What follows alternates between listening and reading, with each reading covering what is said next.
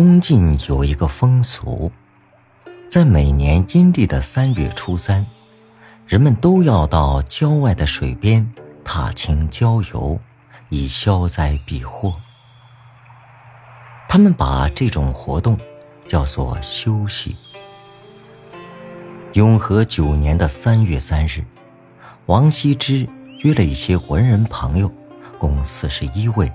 到兰亭西边饮酒游戏，即兴赋诗。大家把这些诗作汇集起来，公推王羲之为诗集做一篇序文。《兰亭序》就是王羲之为这个诗集写的序文手稿。《兰亭序》续写了《兰亭雅集》的盛况。抒发人生的种种感慨，文笔隽爽流畅，潇洒无拘。而王羲之的书作，将晋人的精神风貌和气质神韵抒发的淋漓尽致。恐怕，连王羲之也没有料到，他即兴写下的这篇《兰亭序》，竟然得以。天下第一行书而风流千古。王羲之所代表的魏晋书法，以洒脱飘逸的风采得到了人们的喜爱，而唐代书法，则以另外一种完全不同的面貌，征服了后世。草书。是最为简便快捷的一种书体，它只保留了汉字的梗概，书写起来草率急秀。草书到了唐代的张旭手里，犹嫌草的不够，于是就创立了狂草。狂草最为肆意放纵，草到了极致。张旭的草书。蓦地而来，飘然而去，令人眼花缭乱的飞腾作势，心手两忘的抒发心中的激昂慷慨，展示了他傲视一切的胸襟。三杯酒下肚，在皇宫大臣面前脱帽露顶，用这种不拘礼法的狂态来面对生活。用这种微醺的狂态来创作草书，自然会使人联想到大诗人李白“安能摧眉折腰事权贵，使我不得开金颜”的那种张扬个性。谈到唐代书法，还有一位对后世书法影响极为深远的书家。他叫颜真卿。颜真卿的家族一门显儒，诗礼传家。作为儒家经典著作的《颜氏家训》，就是出自颜真卿的祖上一代名儒颜之推。颜真卿中年的时候，遇上了安史之乱。在河北二十四郡俱已沦陷，大唐江山岌岌可危之际，平原太守颜真卿率先起兵，举起讨逆大旗。在安史之乱中，颜真卿一家有三十多个亲属在战乱中殉国，其中。他的堂兄常山太守颜杲卿和堂侄颜进明的牺牲最为壮烈。安史之乱平定之后，颜真卿满怀悲伤的设酒祭奠死难的亲人。就是在这样的背景下，他写下了那篇震烁古今的。祭侄稿，颜真卿用喷涌而出的激情，把原本一篇普普通通的祭奠文字写得这样奇绝雄健、浩气冲色，达到了超神入圣的境界，以致祭纸稿被后人誉为天下第二行书。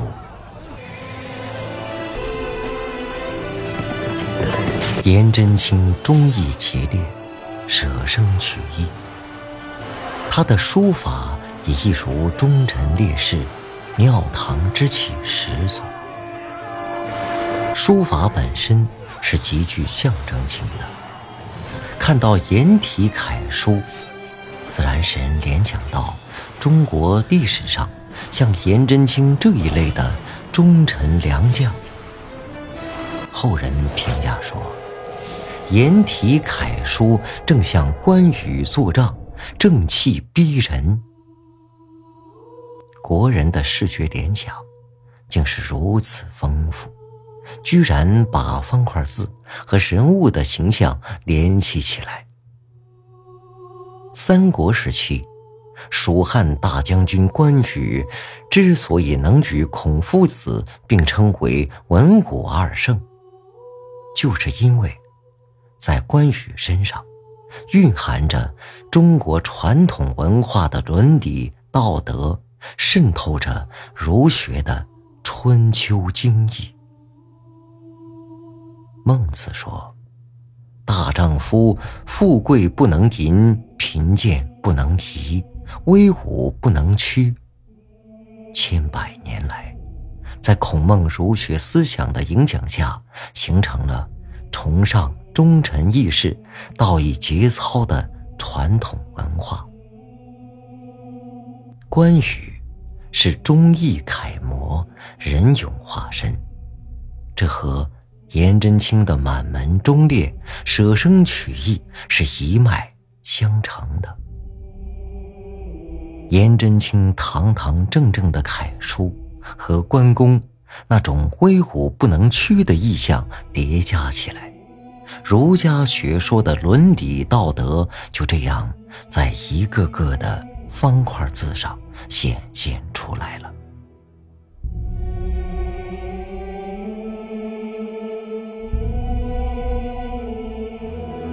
这是黄道周在狱中写下的诗卷，字里行间，那一横一竖，可以看。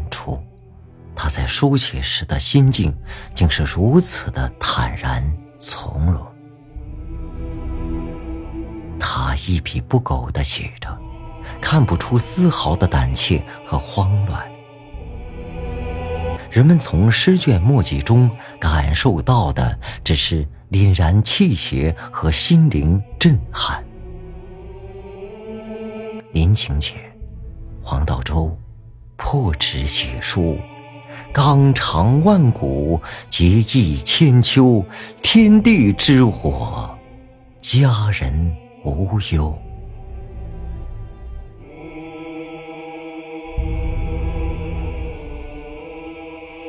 无论是官居宰府，还是常为布衣；无论是豪壮奇绝，还是脂腻粉字，只要是中国传统文人。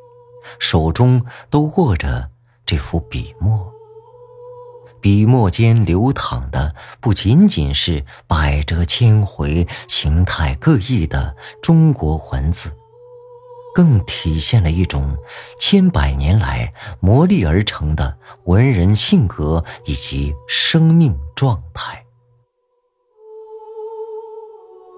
中国书法的走向。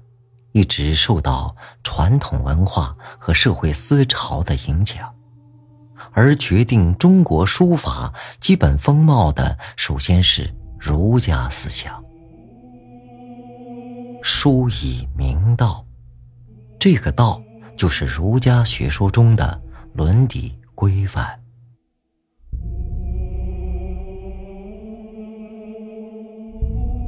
明代著名思想家。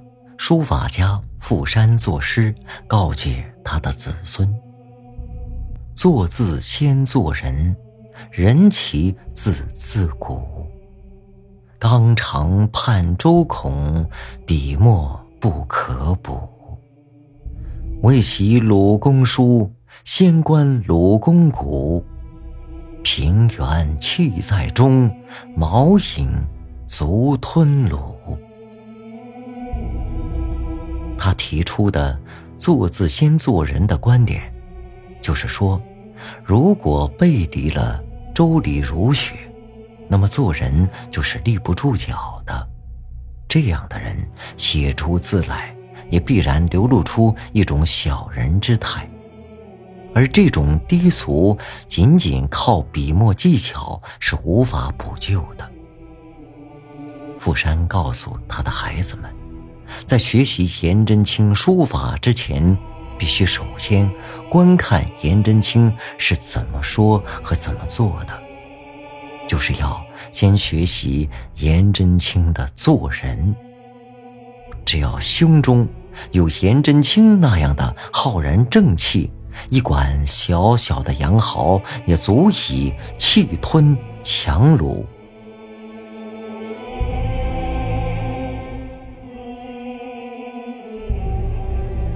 书法艺术已经成为封建文人士大夫生命形式的例子，不胜枚举。纸砚笔墨、梅兰竹菊，装点起来的生活环境，也成为文人书家们追求高洁意境的荣耀象征。唐代著名诗人刘禹锡在他的《陋室铭》中。就曾用这样的诗句来描述理想中的文人生活：苔痕上阶绿，草色入帘青。谈笑有鸿儒，往来无白丁。可以调素琴，阅金经。无丝竹之乱耳，无案牍之劳形。以陋室的清贫的情境，来反衬文人们所追求的精神家园的富贵高雅。正所谓“斯是陋室，惟吾德馨”。